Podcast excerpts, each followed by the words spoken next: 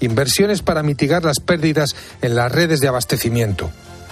Estas medidas deberían formar parte de un pacto de estado del agua que incluya un proyecto de educación de la conciencia ciudadana sobre el uso responsable de un bien tan escaso como necesario.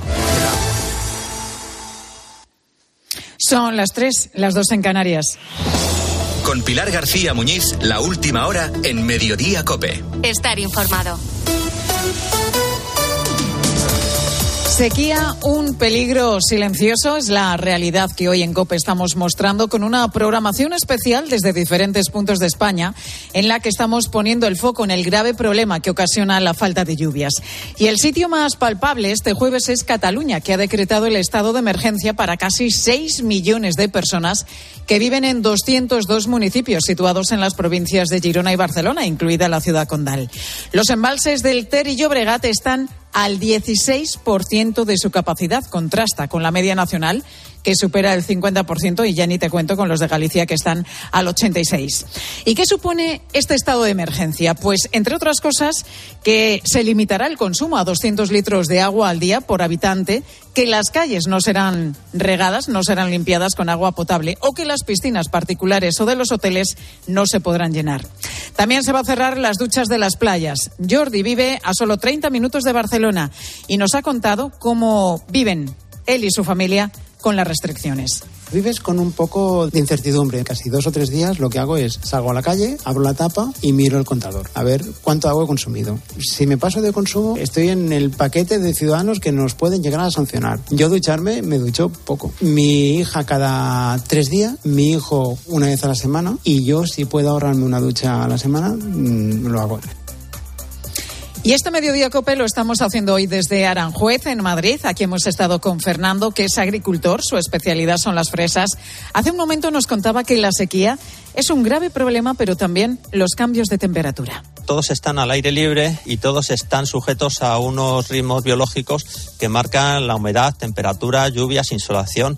Eh, y cuando todo esto se ve alterado por fenómenos atípicos fuera de la época que corresponde, pues cada vez los cultivos lo pasan peor y lógicamente tenemos una pérdida de cosecha y de rendimiento económico. Mal están también los embalses de Andalucía, de media al 22%. Santiago cultiva arroz en Isla Mayor, en la provincia de Sevilla. La imagen por la falta de lluvia se la contaba esta mañana a Carlos Herrera nosotros ya tenemos una inversión, vamos a intentar mantenerlo. la esperanza no se pierde. Lo que pasa es que cada año que pasa lo ves todo más negro. Si es que ya no pasa ni pájaro, ya es que no hay ni pájaro ni. Vamos, es que esto es un desierto. La inversión en la gestión del agua, en las infraestructuras, es lo que está salvando a la región de Murcia de aumentar las restricciones y eso que sus embalses no están mucho mejor, en el 25% de media.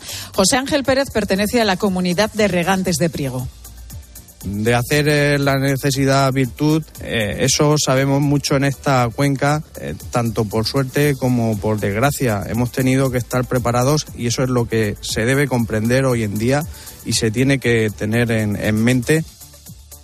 Sequía, un peligro silencioso es una realidad que hoy Fernando de Aro y Pilar Cisneros acercarán en la tarde desde Córdoba y Ciudad Real. Después Ángel Espósito encenderá la linterna desde Castellón. Y en todo momento puedes seguir todos estos datos, todas estas imágenes, todos estos contenidos en nuestra página web en cope.es.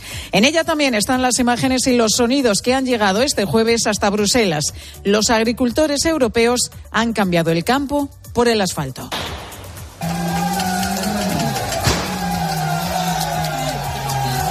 Barricadas, hogueras, petardos, una estatua también derribada, mil tractores en pleno corazón del barrio comunitario y hasta las mismas puertas del Parlamento Europeo han llegado este jueves. Allí, por, cierto, en el Parlamento Europeo están reunidos los jefes de Estado y de Gobierno de los 27. Los agricultores exigen más ayudas económicas o mayor coherencia, dicen en las políticas europeas. La mecha la prendieron los agricultores alemanes, la agitaron después los franceses y ahora ha llegado hasta España. Alba es ganadera en Málaga y se sumará al calendario de movilizaciones que arranca el próximo martes en Cataluña. Hace eco de nuestras reivindicaciones, luchando por unos precios justos para nuestro sector y haciéndonos eco de todas las propuestas que traen nuestros compañeros de Bruselas, que son nuestras también, haciendo frente a esta competencia del LEAC que nos entra de terceros países.